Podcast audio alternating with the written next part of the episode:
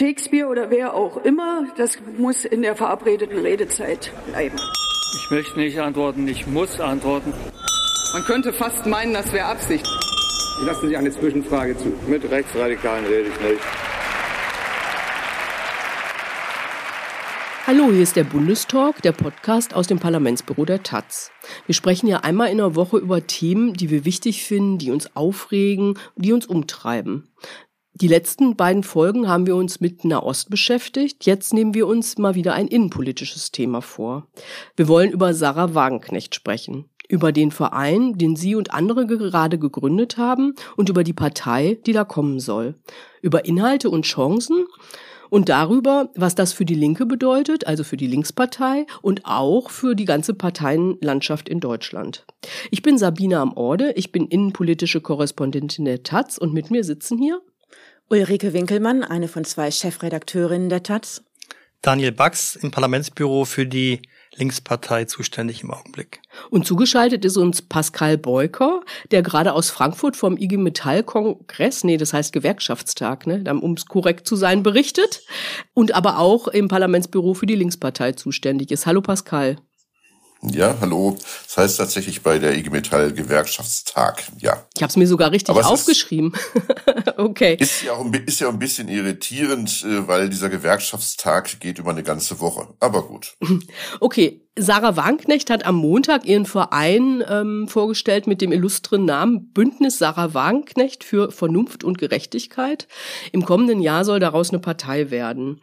Gleichzeitig haben sie und ich glaube neun Gefolgsleute die Partei verlassen, also die Linkspartei verlassen. Aber die meisten von ihnen gehören der Fraktion der Linkspartei im Bundestag noch an. Pascal, die ganze Chose, war das eine gute oder eine schlechte Nachricht?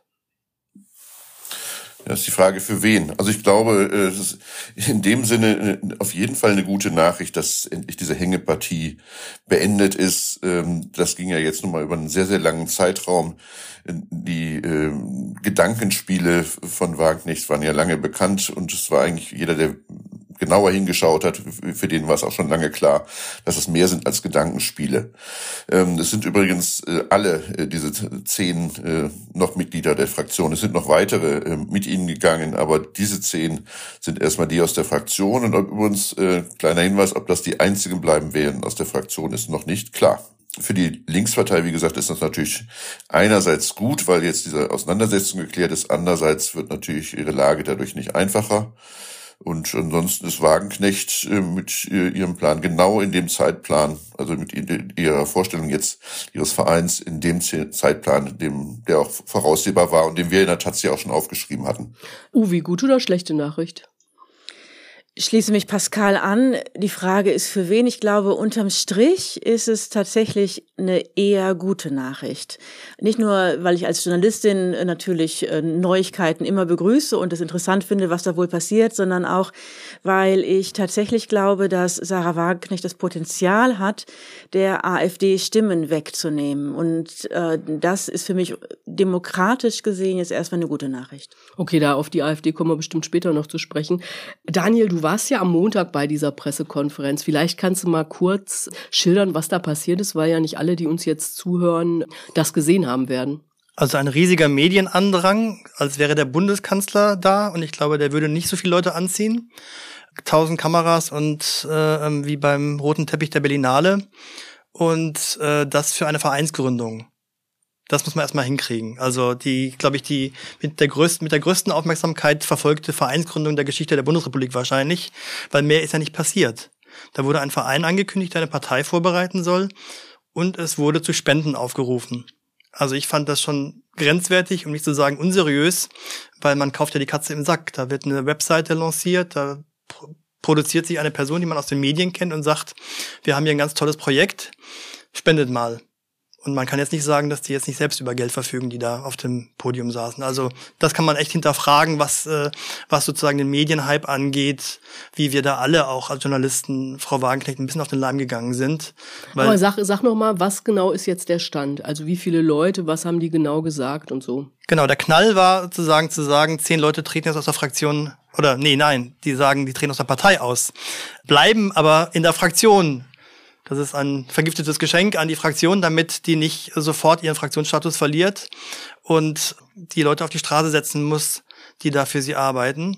Und es wurde eben angekündigt, dass man eine Partei gründen will. Das ist tatsächlich in dem Zeitplan, wie Pascal richtig sagte, äh, der angekündigt war. Ende Oktober wollte sie an die Öffentlichkeit gehen.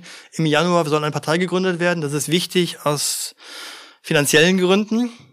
Wieder das Geld, äh, ähm, weil man dann nämlich die Wahlkampfkostenerstattung für die Europawahl wieder reinholen kann. Die kriegt man nicht, wenn man sich jetzt schon gegründet hätte. So ganz klar wurde gesagt, der Verein, da soll man nicht Mitglied werden nicht zu viel Glücksritter und andere Leute anziehen, die dann nur für Chaos sorgen. Das wurde ganz deutlich so gesagt, sondern die sollen warten, bis die Partei sich gründet und äh, dann können sie sich beteiligen. Und das Programm, was da vorgestellt worden ist, äh, auf ein paar bedruckten Seiten, war so, wie es zu erwarten ist, äh, gesellschaftspolitisch konservativ und Klimapolitik, Migrationspolitik konservativ und äh, aber sozialpolitisch links Mhm. Lass uns noch mal einmal genau. ganz kurz bei den Leuten bleiben. Pascal, wer ist da mitgegangen? Ich meine, ich glaube, die meisten Leute werden außer Wagenknecht vielleicht noch die Mohamed Ali kennen, die ehemalige Fraktionschefin im Bundestag. Noch? Nee, die ja, hat ja, das Amt. Das. Ist sie das noch? Ich dachte, sie hat das Amt niedergelegt. Nein. Sie hat das bis zum 25. Also eigentlich ist es jetzt äh, zu Ende, aber sie hat tatsächlich diese Pressekonferenz noch als äh, amtierende Fraktionsvorsitzende gemacht, was natürlich besonders heftig ist. Äh, gut, wer natürlich noch bekannt ist, ist Klaus Ernst. Stimmt. Ist der Vorsitzende des Klimaausschusses des Bundestages. Ähm, das heißt, der einzige Ausschussvorsitz, den die Linksfraktion haben, äh, hat jetzt jemand von der neuen Wagenknecht-Partei. Dann sind so Leute dabei wie André Hunko. Seven Dattelin ist, ist natürlich auch noch bekannter. Und äh, gut, dann wird's dann schon, äh, wie gesagt, geht's in den unbekannteren Bereich. Ali Wer ist denn dieser Millionär? Aus Hessen zum Beispiel. Ja, der ist ja nicht, in, war nicht in der Linkspartei. Äh, das ist ein, ein, ja, so ein Internetunternehmer, der Millionär geworden ist. Und in die, äh, der soll wahrscheinlich den Mittelstand repräsentieren und vor allen Dingen soll er äh, Finanzierungswege öffnen. Der ist ja Kassierer dieses Vereins. Dazu muss man eben sagen, was Daniel gesagt hat, die haben keinen Verein dort angekündigt, sondern dieser Verein ist schon längst gegründet worden. Der ist aber gegründet worden von Strohleuten. Das heißt also Leuten, die nicht bekannt waren und die haben auch gehofft, dass es bis Oktober unbekannt bleibt, diese Gründung. Das ist dann vor ein, zwei Wochen halt rausgekommen, dass es dieser, diesen Verein schon gab. Aber diese ganzen Leute, die ja schon Funktionen hatten, äh, Vorsitzender war irgendein Ratsherr äh, aus Oldenburg, die haben das einfach nur tatsächlich statthaltend gemacht. Jetzt ist nämlich die Vorsitzende Mohammed Ali und äh, so weiter. Das heißt, sie haben ganz neues Personal jetzt dabei. Das zeigt auch, wie clandestin die da äh, schon lange unterwegs waren. Interessant. Das ist natürlich alles nicht sauber. Interessant ist ja, dass es alles Wessis sind außer Wagenknecht. Was sagt uns das denn? Das ist äh, von den Bundestagsabgeordneten sind das alles Wessis, bei denen die jetzt äh, ihren Austritt da erklärt haben. Und es gibt ja so eine Austrittserklärung, da stehen noch ein paar andere drunter, unter anderem dieser Ratsherr aus Oldenburg, aber auch Sabine Zimmermann. Das ist eine ehemalige Bundestagsabgeordnete, die aus dem Osten kommt aus Sachsen. Die hat allerdings einen ganz großen Unterschied zu den normalen, in Anführungsstrichen, Linkspartei-Funktionären äh, aus dem Osten. Die kamen nämlich nicht über die PDS zur Linkspartei, sondern die kam, stammt aus der Gewerkschaft und aus der SPD und ist dann äh, über den Umweg WASG reingekommen. Das ist deswegen wichtig, weil die Verbindung äh, zur Linkspartei im Osten sehr, sehr groß ist, weswegen es dort keine große Anhängerschaft gibt. Da denken zwar etliche in Richtung Wagenknecht, die werden aber nicht mitgehen, weil deren Bindung zur Linkspartei aus traditionellen Gründen sehr, sehr groß ist. Wer schon die in der SED war und diese Umbrüche alle mitgemacht hat, der geht nicht so einfach. Ähm, und deswegen ist es tatsächlich ein Westprojekt insgesamt. Interessant ist, dass in dem Programm, was da auslag, äh, die Wirtschaftspolitik einen großen Punkt machte. Und das ist, glaube ich, auch ihre Zielgruppe. Auch Kleinunternehmer, Mittelstand, Facharbeiter, die unzufrieden sind mit den Ökosteuern, Heizungsgesetzen. Äh, deswegen ist sie so gegen die Klimapolitik, auch durch die Sanktionen. Also sie will schon die Wirtschaft ansprechen, gleichzeitig aber Unternehmenssteuern und Millionärsteuern erhöhen. Deswegen auch der Coup mit dem Millionär, der dafür ist, dass die Reichen mehr Steuern zahlen. So, also das ist schon eine Zielgruppe, die sie vor Augen hat.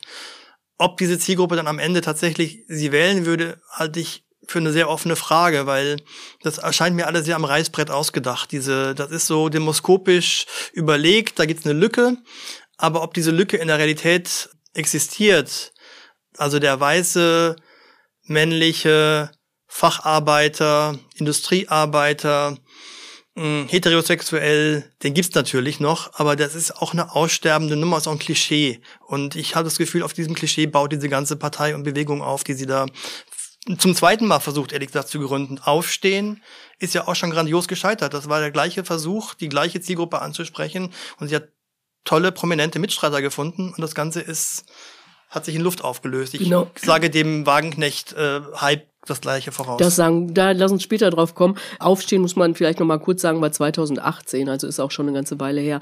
Uwi, du hast mal gesagt, du findest, dass Wagenknecht grundsätzlich in erstaunlich vielen Punkten recht hat. Womit hat sie denn recht?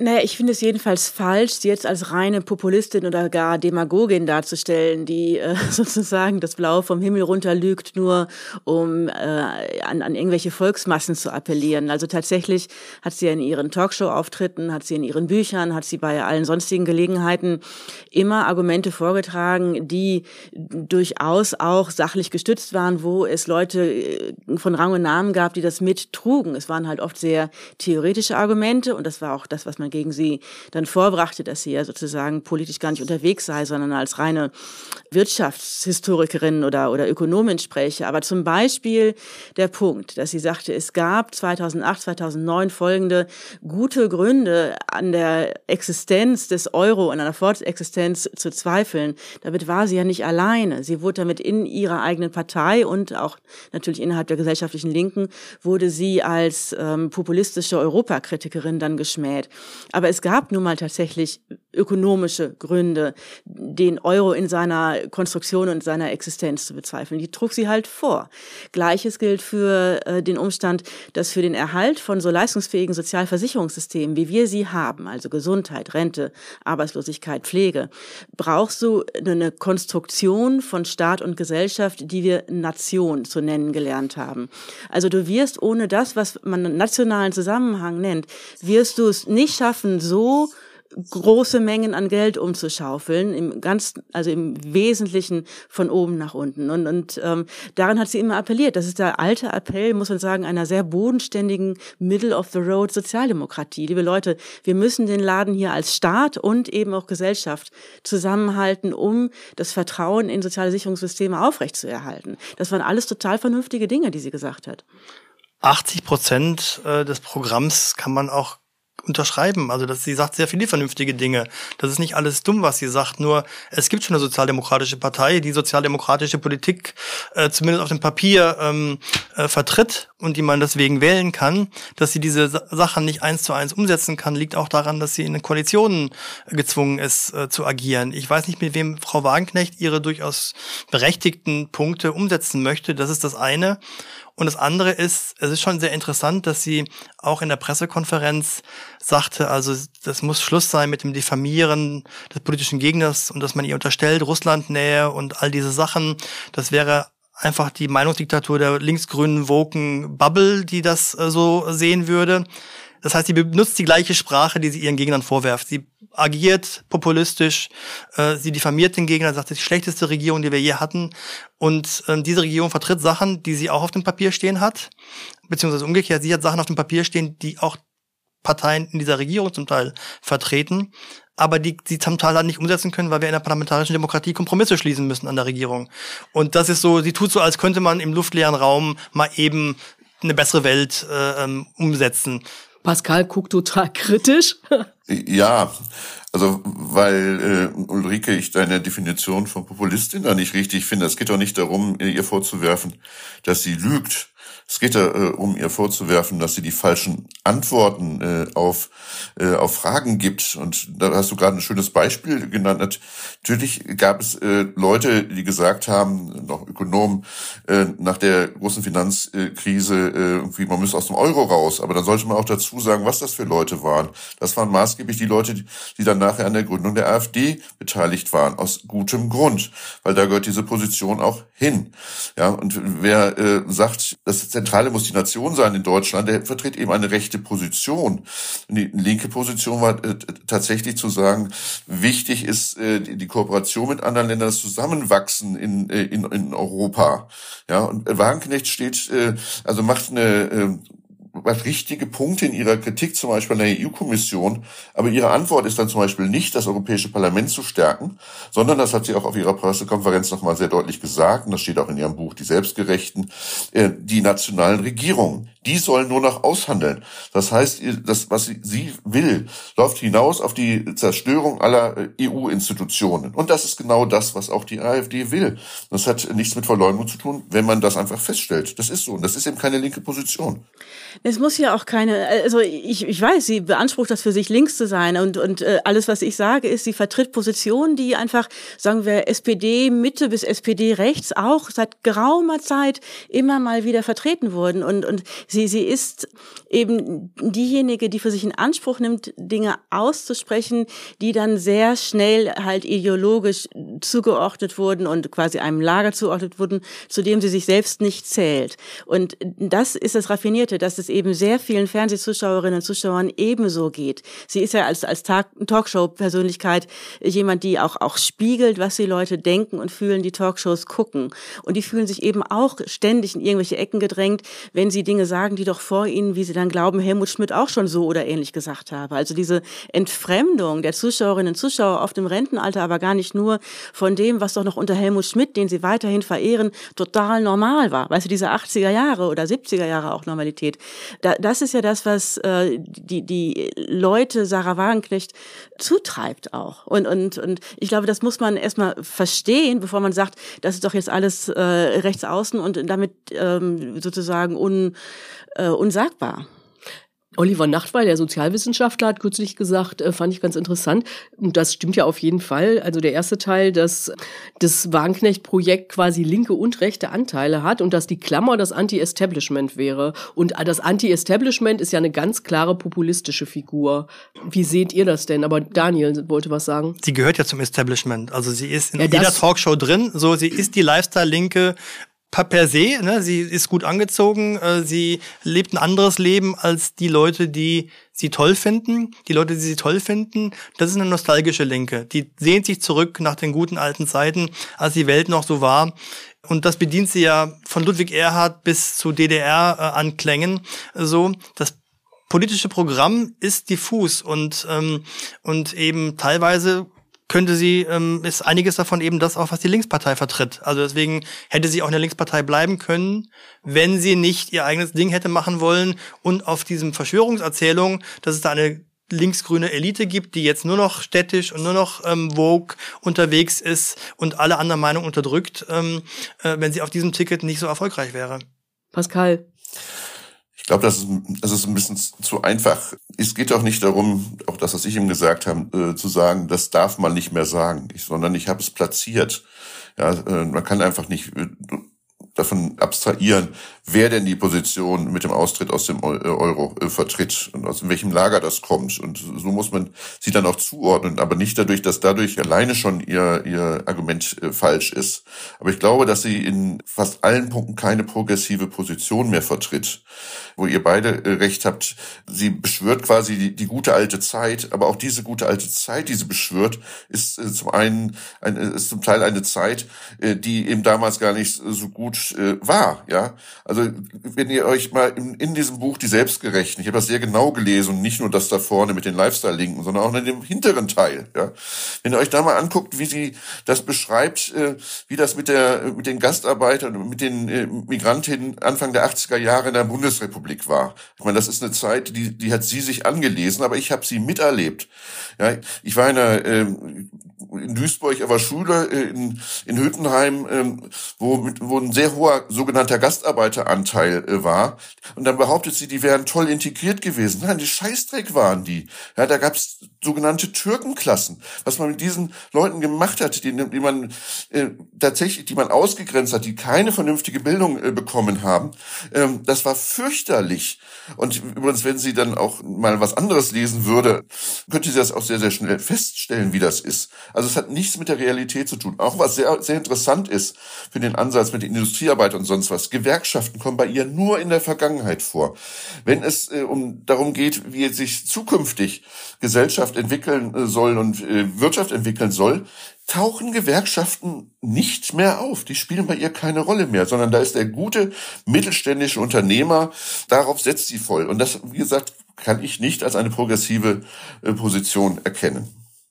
Mich würde mal interessieren, worin ihr die Anziehungskraft seht, die die Wagenknecht hat, die hat sie ja offensichtlich, ja. Also die hat eine gewisse Attraktivität. Sie ist auch die bekannteste Politikerin der äh, Linkspartei, ja immer noch, auf jeden Fall. Ist es eine Art von Charisma, was sie hat, oder ist sie vor allen Dingen eine Projektionsfläche?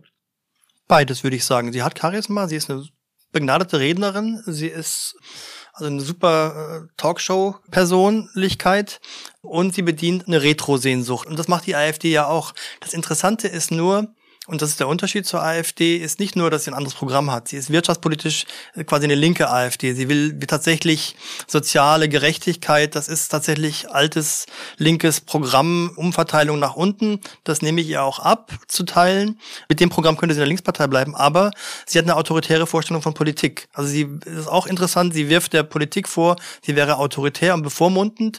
Aber ihr ganzes, ihr ganzer Ansatz ist autoritär setzt auf Nationalstaaten, setzt auf, äh, wie gesagt, eine Top-Down-Organisation ihrer Partei. Dagegen ist die AfD ja basisdemokratisch und ein gäriger Haufen, wie Alexander Gauland zu sagen pflegte. Das soll gerade vermieden werden. Frau Wagenknecht weiß, wo es lang geht. Sie sagt, äh, wie man es macht. Und die anderen sollen sich da einfügen und bitte nicht zu viel mitdiskutieren.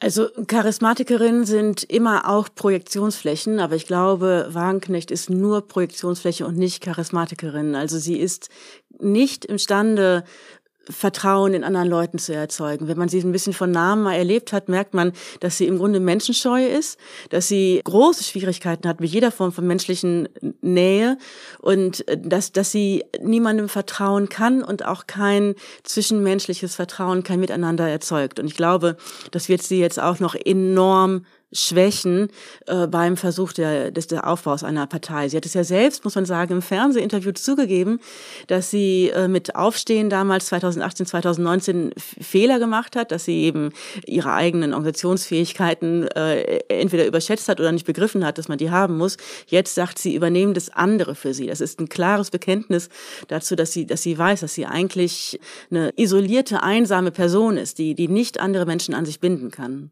Pascal? Ja, also Sarah Wagenknecht ist ja quasi seitdem sie äh, aufgetaucht ist nach der äh, Vereinigung eine Medienpopstar, weil sie eben in ihrer Art, wie sie auftritt, so anders ist. Damals wurde sie ja ganz oft mit Rosa Luxemburg äh, verglichen, aufgrund der Frisur und sonst was. Sie entspricht nicht dem klassischen Bild äh, und sie ist äh, natürlich sehr kämpferisch. Das heißt, sie springt, schwimmt immer gegen den Strom. Sie war übrigens im Vorstand der PDS die einzige, die gegen die Vereinigung mit der WASG gestimmt hat. Das sollte man auch nicht vergessen. Und zwar einer der Argumente war, dass Sozialismus dann nicht mehr im Namen ist. Das wäre eine Rechtsverschiebung.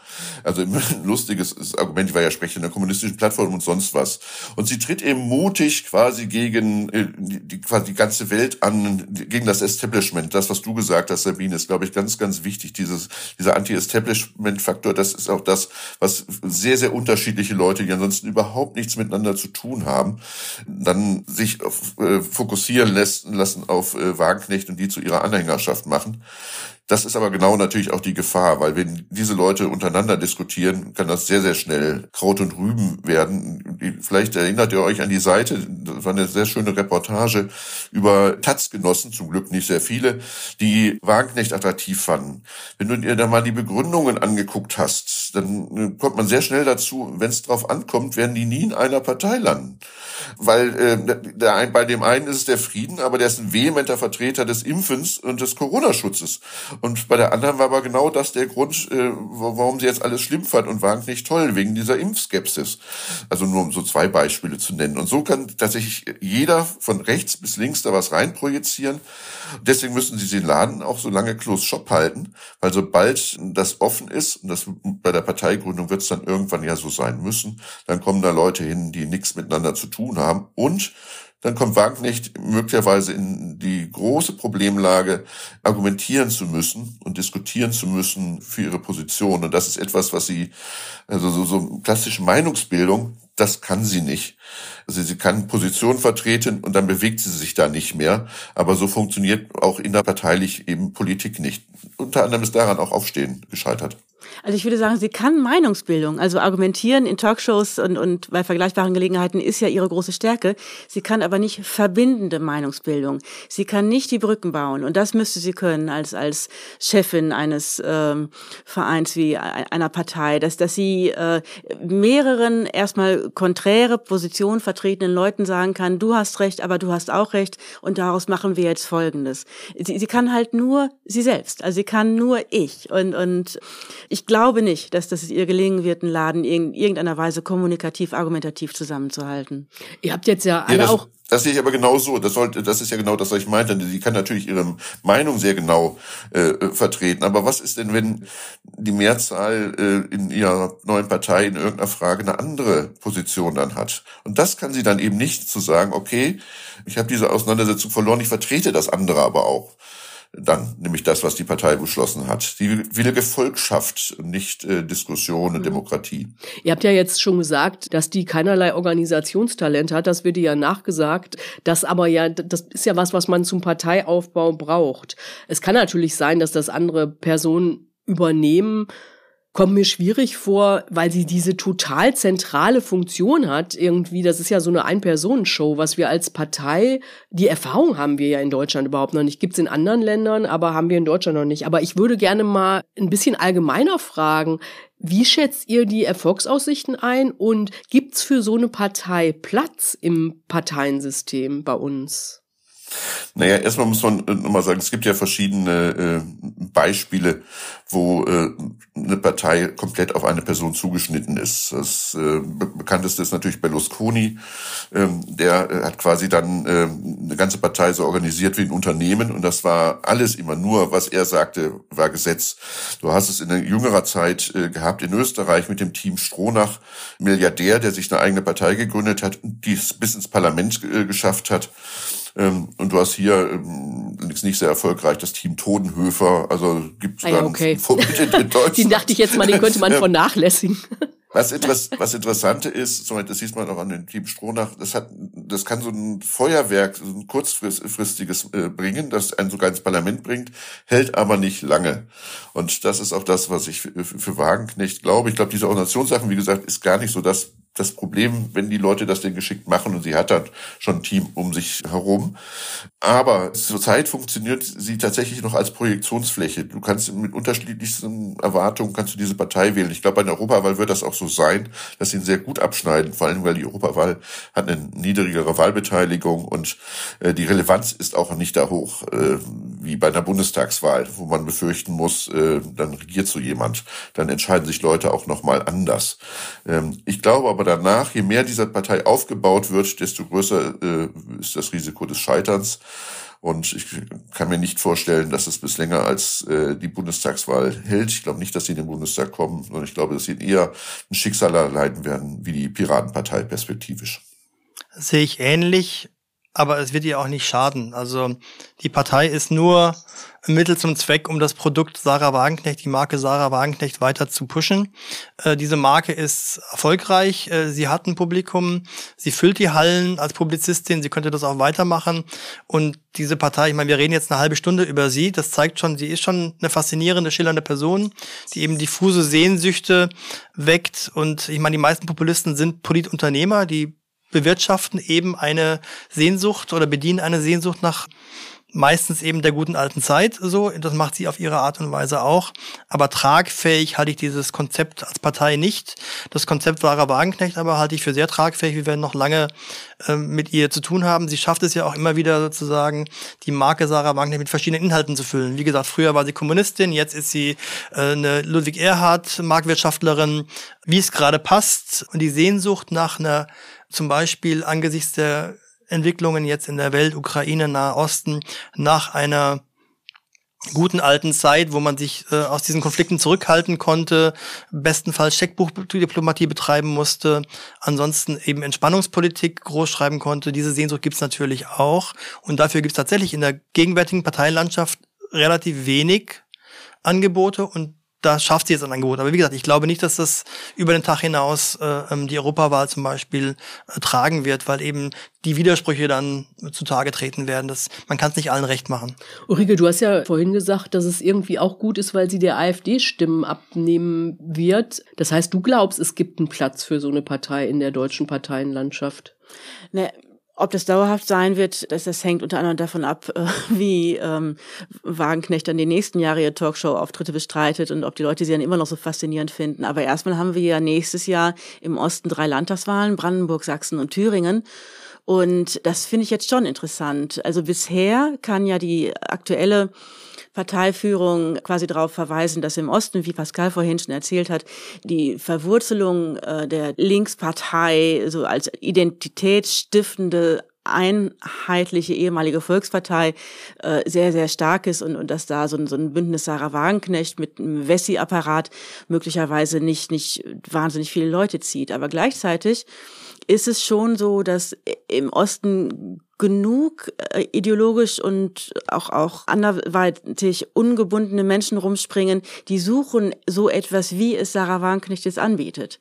Und, und ähm, wenn es im Osten auch nur ein paar Leute gibt, die sich dem Club anschließen und sagen, wir bieten euch jetzt das Beste von links und das Beste von AfD, dann werden die bei diesen drei Landtagswahlen möglicherweise schon einigen Erfolg einfahren und werden damit die AfD möglicherweise auch entscheidend schwächen.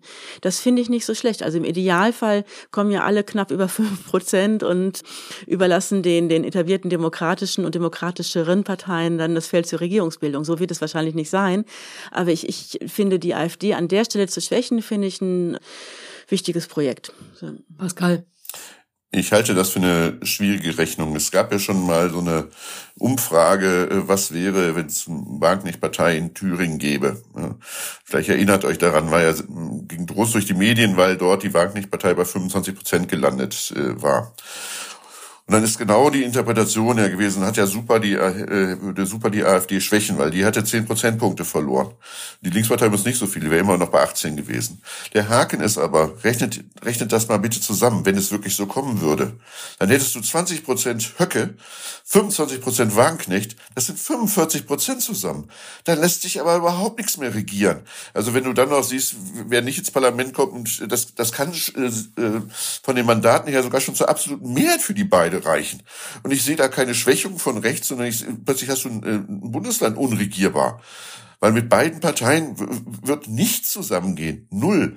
Also das von der, also ich kann diese, diese positiven, im so linksliberalen äh, Spektrum äh, Vorstellungen, das ist doch klasse, wenn es eine Wagenknecht-Partei gibt, weil dann wird die AfD klein. Äh, das, sorry, ich halte das für nicht so ganz gelungen. Übrigens, was wir übrigens vergessen, ich wollte eine Sache hinzufügen, was wir vergessen haben in unserer Analyse. Es gibt ja zwei äh, Parteien, wo sie äh, tatsächlich auch mit orientiert drauf. Das eine ganz, ganz stark sind die dänischen Sozialdemokraten, die ja mit erfolgreich waren. Also wir reden ja immer so, wird das vor allen Dingen um was Linkes gehen. Es geht um was Sozialdemokratisches und die Ausrichtung dort. Ja, und das ist ja eine, äh, eine Sozialdemokratie, die sehr, sehr auf Abschottung gesetzt hat und damit Wahlen gewonnen hat. Das ist die eine Orientierung. Und die andere ist immer, äh, darf man auch nicht vergessen, die PIS-Partei in Polen, die sie auch schon positiv in ihrem Buch erwähnt hat. Das heißt, eine sehr, sehr konservative Gesellschaftspolitik, aber eine ja eigentlich sehr sozialdemokratische Sozialpolitik diese Mischung. Das wollte ich nur zur Analyse nochmal hinzufügen. Da muss ich jetzt eine Nachfrage stellen. Was ist denn mit Mélenchon? Weil ja ganz oft auch gesagt wird, der wäre ein Vorbild für Sie. Ist da aus deiner Sicht gar nichts dran, Pascal? Nein, da ist nichts dran. Also es ist richtig, äh, dass sie tatsächlich zur Zeit von Aufstehen äh, noch Mélenchon als Vorbild hatten. Aber bei Mélenchon hat sich einiges verändert. Er hat sich nämlich angeschaut, was für eine äh, Anhängerschaft hat er eigentlich. Die haben ja Umfragen gemacht, Analysen und sonst was und haben dabei zwei Sachen festgestellt. Es ist halt vor allen Dingen ein, ähm, das, das aktive Milieu, ein jüngeres Publikum, vielfach akademisch. Und für die jüngeren Leute waren zwei Sachen unfassbar wichtig. Erstens, sie wollten keine Arschlöcher sein. Das heißt, sie wollen nicht, dass Menschen im Mittelmeer ertrinken.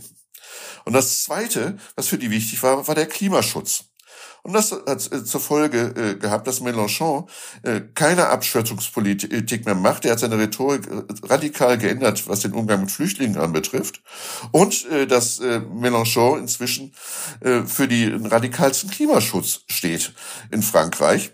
Und das sind genau die beiden Punkte, die ähm, der äh, Wagenknecht und auch Lafontaine, sollten wir nicht unerwähnt lassen, ihr Mann gar nichts anfangen können. Und seitdem ist das Verhältnis zu Mélenchon sehr, sehr stark abgekühlt. Daniel, du wolltest ja noch was zu dem davor sagen, sag mal. Na, ich wollte aber auch sagen, dass das ist vielleicht auch die Spaltung, die gerade stattfindet. Das ist zwischen sozusagen einer Traditionslinken auf der einen Seite und den jüngeren Linken, die jetzt in der Linkspartei immer noch sind und sehr aktiv sind. Also das, was du gerade beschrieben hast mit Mélenchon, ähm, das ist das, was die Linkspartei jetzt auch macht und wogegen sich Wagenknecht ja so stark wehrt, dass sie jetzt äh, die sich da abspaltet davon. Ähm, also diese Entwicklung, das ist sozusagen äh, davon davon kehrt sie ab. Jetzt ist natürlich die Parteibindung in Deutschland insgesamt ab. Natürlich haben dann solche Hasardeure vielleicht auch ähm, Chancen, größere Chancen als anderswo. Aber diese Umfragen muss man immer mit Vorsicht genießen. Also ich erinnere mich, eine Horst Schlemmer Partei hatte auch mal äh, Rekordwerte von 20 Prozent. Die ist nie zustande gekommen. Das Team Todenhöfer hatte auch gute Umfragewerte, hat es aber nie über die 5 Prozent Hürde geschafft. Also warten wir mal ab. Den Realitätstest musste sie ja noch nicht bestehen, so.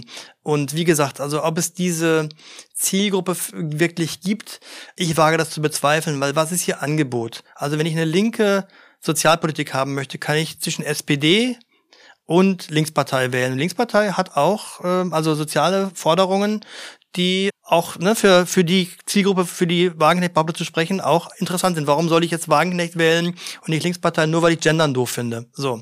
Der Punkt ist ja, das, womit sie hausieren geht, ist eben auch, dass sie konservative Migrationsfragen ist. Jetzt, wenn ich finde, dass Migration die Mutter aller Probleme ist, wie ja viele behaupten, dann habe ich ja schon eine Partei, die ich wählen kann. Das ist die AfD. So. Und die Problem, Analyse und das, was ich für das Problem halte, das ist ja das, was mich zum Wählen äh, antreibt. Ich wähle auch sogar gegen meine wirtschaftlichen, persönlichen Interessen, wenn ich überzeugt bin davon, dass diese Partei die Antwort hat auf die Frage, die mich beschäftigt. Also ich wähle die Grünen, wenn ich der Meinung bin, dass Klimaschutz wichtiger ist und da ist mir egal, ob meine Steuern dann persönlich steigen oder nicht so. Äh, ich wähle die FDP, wenn ich denke, dass die die richtige Antwort hat und ich wähle die AfD, wenn ich denke, Migration reduzieren ist das Wichtigste äh, und dann sind alle Probleme in Deutschland gelöst. So, ich weiß nicht, warum ich Wagenknecht wählen sollte deswegen. Da gibt's ja schon eine Partei. Und wie gesagt, wenn ich, wenn ich der Meinung bin, dass die sozialen Probleme eben an der maroden Infrastruktur liegen und dass mal mehr Geld investiert werden sollte, dann kann ich die SPD wählen. Scholz hat einen schönen Deutschlandplan aufgestellt. Das ist, liest sich genauso, wie was Wagenknecht äh, fordert. Oder ich wähle die Linkspartei, weil ich glaube, die SPD wird sich das äh, nie durchsetzen. So. Ja, gleichzeitig enttarnt die AfD sich ja all dieweil selbst eben als nicht soziale Partei. Also es war ja eine Mutmaßung, mit der eine Zeit lang gehaushaltet wurde zu deren Gunsten, dass sie wohl auch mehr umverteilen wollten. Da gab es auch unklare Aussagen von der AfD. Inzwischen schält sich das heraus, dass sie eben genau keine Umverteilungspartei sind. Wagenknecht wird genau das jetzt zum Thema machen. Also das wird ihr Profil sein. Ich bin die, die euch Abschottung und weniger Migranten und ähm, wieder äh, Rückkehr zur, zur alten fossilen Industrie gibt, plus Umverteilung. Und das, so meine Prognose, wird also mindestens im Osten, und wir haben es aber gelernt, dass ja auch im Westen das Potenzial größer ist, als wir bisher dachten, wird enorm ziehen. Und, und Pascal, wenn du sagst, dann wird Thüringen unregierbar. Die schlechte Nachricht lautet, Thüringen ist jetzt schon unregierbar. Also wir haben ja jetzt schon das Problem in einem Land wie Thüringen, dass die Linke plus die AfD zusammen quasi eine Mehrheit haben und auf diese Weise keine handlungsfähige Regierungskoalition zustande kommt.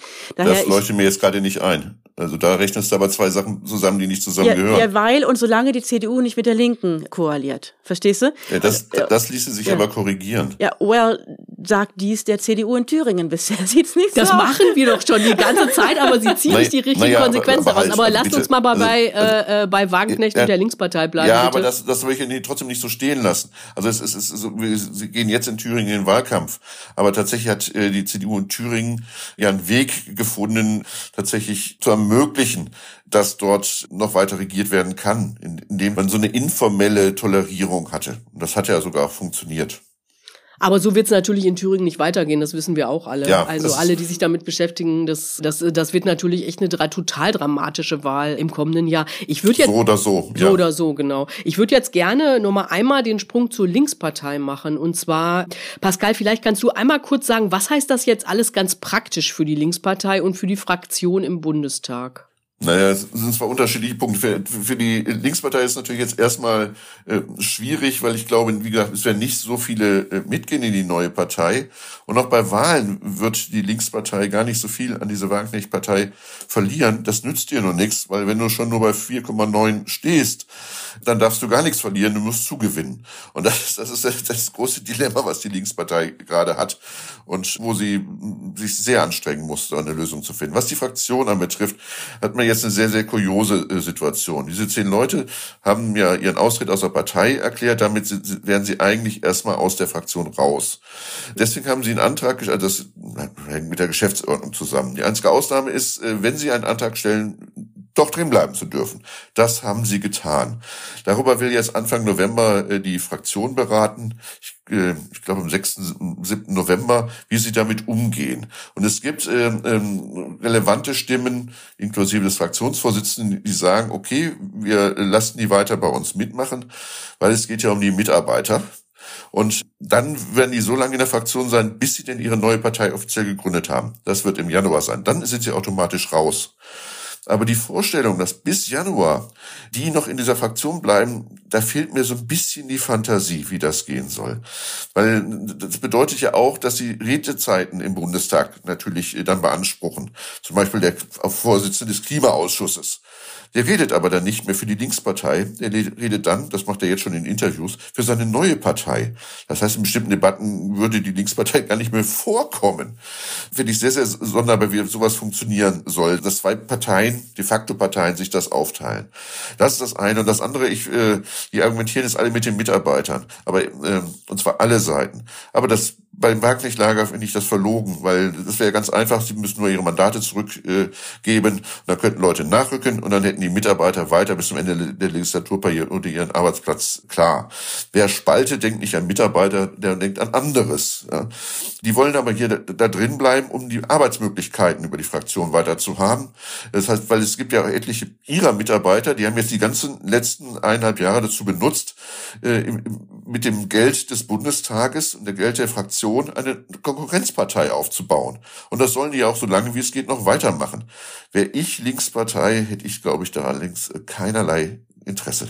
Vielleicht, was wir noch erklären müssen, ist, was bedeutet, wenn die aus der Fraktion rausgehen. Vielleicht kannst du das mal kurz machen, Daniel, weil das ja eine wichtige Rolle spielt, was die Ressourcen angeht, die die künftig haben. Wenn die aus der Fraktion rausgehen, dann verliert die Restlinke ihren Fraktionsstatus im Bundestag, ist dann nur noch eine Gruppe oder sowas ähnliches und äh, hat dann auch weniger Rechte und weniger Geld zur Verfügung. Deswegen würde das jetzt sofort passieren, würden die Mitarbeitenden wahrscheinlich nicht mehr bis Ende des Jahres oder gerade bis Ende des Jahres noch arbeiten können. Und darum das vergiftete Angebot von Wagenknecht. Also gut, wir bleiben noch in der Fraktion, auch wenn wir im nächsten Jahr unsere Partei gründen. Und bis dahin ist dann die Mitarbeit gesichert der Fraktionsmitarbeitenden.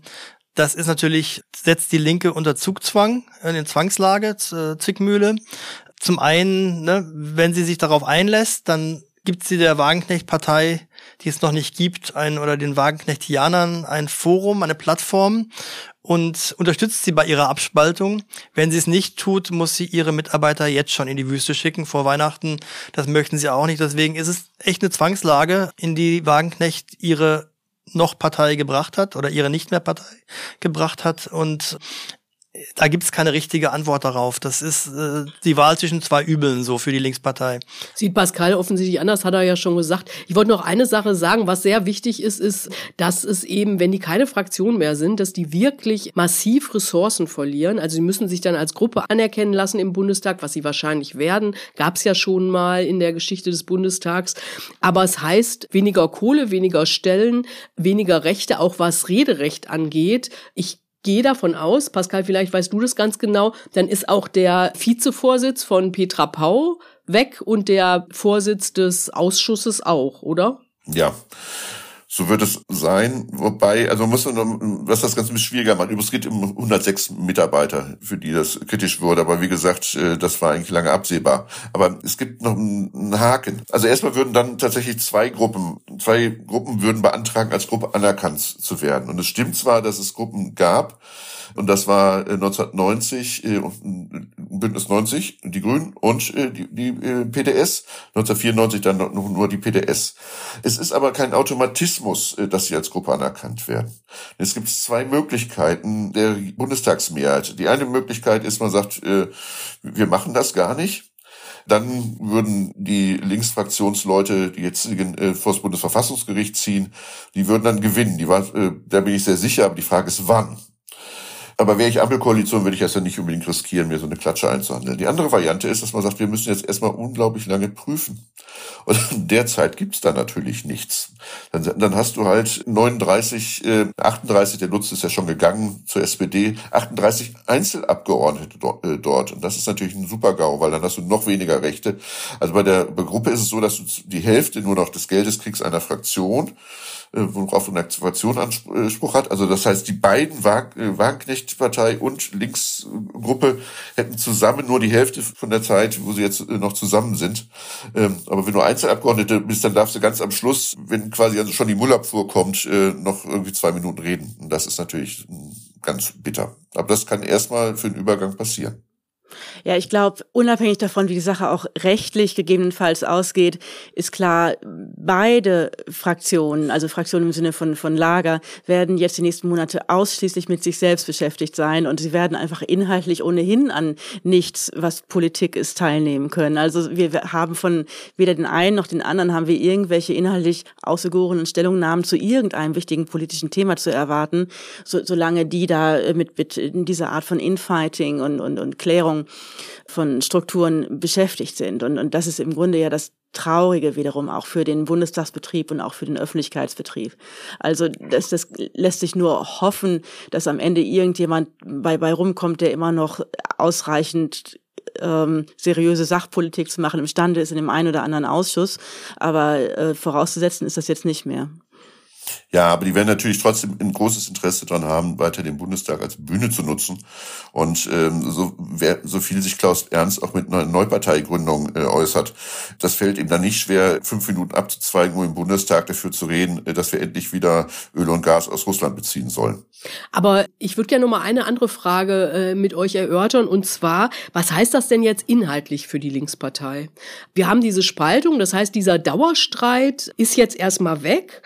Aber wahrscheinlich ist, sind dadurch ja jetzt nicht alle inhaltlichen Positionen gleich geklärt. Also was bedeutet das auf der Ebene für die äh, Linkspartei? Vielleicht könnt ihr da mal was zu sagen.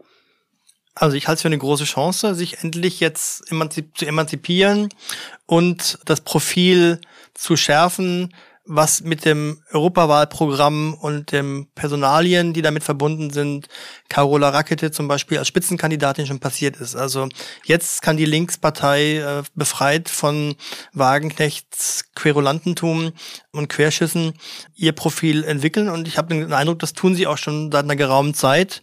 Sie braucht halt auch charismatische äh, Spitzenpersonen, die in der Lage sind, dieses Programm zu vertreten ich finde die Entscheidungsfähigkeit für Carola Rackete, überhaupt das ganze Profil der Europakandidatinnen ist ausgewogen. Soziale Gerechtigkeit, äh, Klimaschutz, äh, Migration, Flüchtlingsschutz äh, sind Sachen, die da vertreten sind.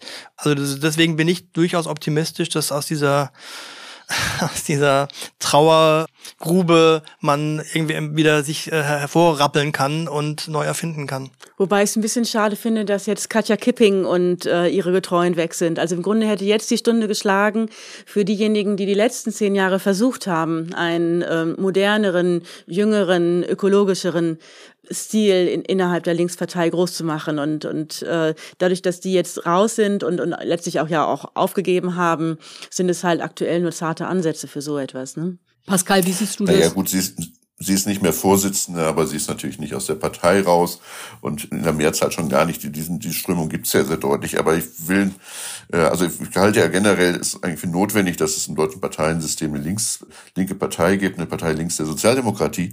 Aber ähm, ich will trotzdem ein bisschen äh, wie heißt es, Essig in den Wein? Äh, Wasser.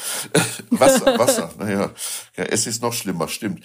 Also ich glaube, bei der, was die, die sich da überlegt haben für die Europawahl mit der Liste, das ist tatsächlich eine sehr kluge Wahl mit Carola Rakete und vor allen Dingen Gerhard Trabert auf vier. Die Kombination muss man immer sehen. Das ist, glaube ich, gerade für das Profil der Linkspartei wichtig.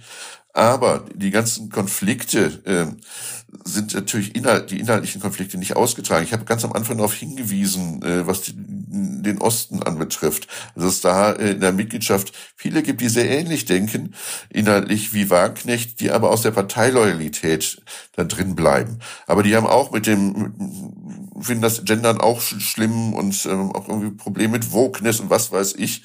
Das ist noch nicht weg. Und du hast auch bei der Europafrage, äh, wofür ist denn diese Linkspartei? Ist, das ist ja das Problem, weswegen sie immer bei den Europawahlen ganz schlecht abgeschnitten haben, dass das niemand wusste. Sind sie für die Republik Europa, wo zum Beispiel die Berliner sich immer sehr stark gemacht haben? Oder sind sie eigentlich äh, für einen äh, Lexit, also einen Austritt äh, aus, aus der EU? Auch dort gibt es weiterhin, auch wenn Wagenknecht weg ist, einen entsprechenden Flügel. In der Vergangenheit haben sie es immer hingekriegt, dass sie irgendwelche Formelkompromisse gemacht haben. Das überzeugt aber ja nicht unbedingt. Ähm, der große Vorteil, dass der, das Wagenknecht-Lager jetzt weg ist, ist, dass sich die Diskussionskultur wieder verbessern kann. Die war nämlich hochgradig vergiftet. Äh, wenn ich mir meinem Gegenüber äh, alles Böse dieser Welt unterstelle, dann ist die Möglichkeit der Zusammenarbeit begrenzt. Ähm, wenn ich denn der Meinung bin, nur der, der vertritt eine falsche Meinung, dann kann man sich ja einigen, dann kann man ja Kompromisse machen. Aber wenn ich glaube, der macht das aus unredlichen Gründen und ist ein Riesenverbrecher, dann geht das eben nicht. Und von daher kann sich, der, kann sich die Diskussionskultur jetzt wieder entspannen. Das ist die Chance, die sie haben. Aber die Konflikte werden sie trotzdem weiter haben und lösen müssen. Vielleicht haben sie jetzt bessere Chancen, die zu lösen, aber sicher sollte man sich da nicht sein. Glaubt ihr denn, das wäre vielleicht auch so die Frage ins Ende dieser Runde, dass die Linkspartei, die ja ohne Zweifel gebraucht wird, oder eine Partei wie die Linkspartei in, dem, in unserem Parteiensystem und auch in der augenblicklichen Situation ja so stark, wo die Ampelregierung ja nur Druck von rechts kriegt, ist, das ist ja so nötig, dass da irgendwas von links kommt. Aber meine eigentliche Frage, glaubt ihr, dass sie die Kurve kriegen? Also haben die eine Zukunft? Wer will anfangen? Ich glaube schon, also ähm, weil die Lücke immer größer wird auf der Seite. Also in dem Maße, wie die Grünen Kompromisse schließen müssen oder sich auch positionieren im Nahostkonflikt zum Beispiel jetzt nicht äh, für eine Verhandlungslösung, sondern äh, tatsächlich ähm, sehr klar äh, sich äh, positionieren da eben staatstragend, wird diese Lücke größer sein. Ich hätte jetzt sogar gedacht, dass bei der Hessenwahl, dass die, die Partei schon über die 5%-Hürde hätte bringen können, weil die Grünen in Migrationsfragen so Federn haben lassen müssen. Das ist nicht passiert. Insofern muss man vielleicht meine Einschätzung auch mit Vorsicht genießen, aber ich glaube, dass solange es den Bedarf gibt, äh, der Markenkern ist ja da. Der Markenkern ist soziale Gerechtigkeit und Sozialpolitik und unter diesem Punkt, Gesichtspunkt hätte Wagenknecht auch ohne weiteres in der Partei bleiben können, wenn sie nicht so gekränkt davon gewesen wäre, dass sie halt nicht, dass sie nur noch eine Minderheitenposition vertritt und nicht mehr das Sagen hat und der Rest der Partei nicht auf ihre klugen Analysen hört, sondern tatsächlich sowas ausverhandelt, unglaublich und vielleicht Formelkompromisse findet äh, für Widersprüche. In der Sache gibt es eigentlich, Sozialpolitik wäre das kein Problem gewesen, weiterzumachen. Und dadurch, dass die eben nicht kompromissbereit waren, ist es eine Chance für die Linkspartei, da tatsächlich bündnisfähig auch zu sein und äh, pragmatisch auch. Ich schließe mich nicht im letzten, aber in deinem ersten Punkt äh, an. Also, dass das für die Linkspartei bereinigt von diesen unendlichen, ja jetzt über 15 Jahre reichenden Streitereien quasi entlastet, dass es eine Chance gibt für eine linke Partei mit jedem Tag, den die Ampel regiert. Also Hessen ist jetzt wirklich schlechter gelaufen als gedacht, aber ich, ich glaube, dass die, die Verwerfung der kommenden zwei Jahre bis zur nächsten Bundestagswahl da ein Potenzial von auf jeden Fall wieder über fünf Prozent stiften. Pascal, wie siehst du das? Haben die eine Chance? Kriegen die die Kurve? Ich glaube, dass generell ein Potenzial da ist. Ich glaube aber, dass ganz, ganz viel kaputt gegangen ist. Äh, du hast im Westen eigentlich nur noch eine Ruinenlandschaft äh, bis eigentlich auf paar Städte. Äh, da werden, da werden auch etliche jetzt mitgehen. In der Fläche bleibt von dieser Linkspartei vielfach nicht mehr viel übrig. Das macht das sehr, sehr schwer. Sie haben aber wenn Sie zum Beispiel so einen Weg gehen wie die Berliner Linke, durchaus eine Chance. Sie müssen nur sehr, sehr viel verlorenes Vertrauen wieder zurückgewinnen.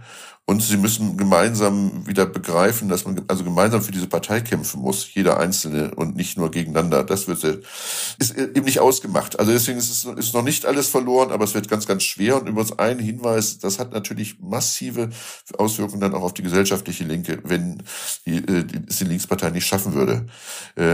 Das bedeutet nämlich perspektivisch auch das Ende zum Beispiel der Rosa-Luxemburg-Stiftung. Das würde das Ende aller möglichen linken Kleinverlage bedeuten, die nur noch deswegen leben, aufgrund der Aufträge von der Rosa-Luxemburg-Stiftung. Es werden noch etliche ähm, ambitionierte junge Menschen Schwierigkeiten bekommen, weil sie kein Stipendium mehr der Rosa-Luxemburg-Stiftung kriegen. Da hängt also ganz, ganz viel dran, was ich glaube, was viele nicht bewusst ist. Und von daher hoffe ich mal, dass diese Leute äh, in der Linkspartei das begreifen, welche Verantwortung diese äh, haben, das jetzt wieder hinzukriegen. Äh, sag mal, und Pascal, kriegst du jetzt eigentlich von Jan Korte eine Kiste Bier? Ja, und nicht nur eine. Äh, er hat, äh, kann man auf Social Media nachlesen. Äh, ich habe das, ich habe ihm ja darauf hingewiesen, dass jetzt aber er mal das Bier kalt stellen soll. Also er ist der parlamentarische Geschäftsführer äh, der, der Linksfraktion und er hat gesagt, ja, weil das alles so schlimm ist, tut er noch ein Kastenbier drauf. Der hat nämlich also gewettet. Ich freue mich drauf. Muss er hat in der Taz im Interview gewettet, äh, ob das Wagenknecht keine Partei macht. Und es, es spricht jetzt viel dafür, dass er diese Wette verloren hat gegen mich, ja. Okay, darauf können wir dann. Aber er ist ein fairer Verlierer. Darauf können wir dann anstoßen. Jetzt machen wir hier erstmal Schluss. Das war der Bundestalk. Wir freuen uns wie immer über Rückmeldungen per Mail an bundestalk.taz.de und natürlich auch über finanzielle Unterstützung. Podcasts kosten Geld. Ihr könnt zwar umsonst hören, aber die Produktion muss finanziert werden. Also lasst gerne ein bisschen Geld über Taz zahle ich da. Und wenn der Bundestalk euch sowieso gefällt, könnt ihr ihn auch abonnieren, teilen und uns weiterempfehlen, damit uns mehr Leute hören. Das freut uns natürlich. Ein Dank geht an Anne Fromm, die diesen Podcast redaktionell begleitet und an Nikolai Kühling und Svenja Betnacek, die in dieser Woche alles umsetzen. Und wir hören uns, wenn ihr wollt, nächste Woche wieder. Bis dahin. Tschüss. Tschüss. Ciao. Tschüss. Schönes Wochenende. Vielen Dank. Noch nicht Moment. So, damit ist das jetzt hoffentlich auch erledigt.